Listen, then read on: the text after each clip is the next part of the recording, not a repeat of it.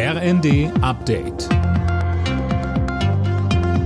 Stündlich neu. Auf den Punkt informiert. Ich bin André Glatzel. Guten Abend.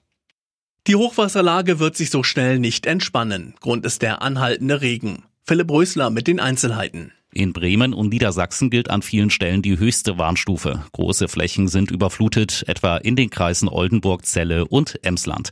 Die Helfer sind pausenlos damit beschäftigt, mobile Deiche aufzubauen und Sandsäcke zu stapeln. Auch an der Grenze zwischen Sachsen-Anhalt und Thüringen sind die Pegel gestiegen. Im Kreis Mansfeld-Südharz bleiben deshalb morgen einige Schulen zu.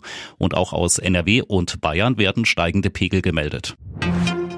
Viele Kommunen in Deutschland sehen sich weiter am Limit. Sie fordern eine Begrenzung der Migration und auch mehr Geld vom Bund.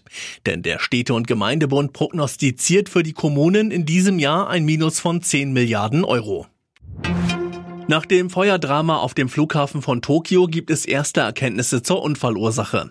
Fabian Hoffmann, der große Flieger, der dann in Flammen aufging, hatte eine Landefreigabe. Genau, und das kleine Flugzeug der Küstenwache hatte beim Zusammenstoß mit dem landenden Airbus wohl keine Freigabe auf die Start- und Landebahn zu rollen, berichten japanische Medien. Dem widerspricht aber offenbar die Küstenwache. Es sollen nun beide Piloten interviewt werden. Bei dem Zusammenstoß waren fünf Leute an Bord der Küstenwache-Maschine ums Leben gekommen. Alle rund 380 an Bord des großen Fliegers konnten in Sicherheit gebracht werden. Der Airbus brannte komplett aus.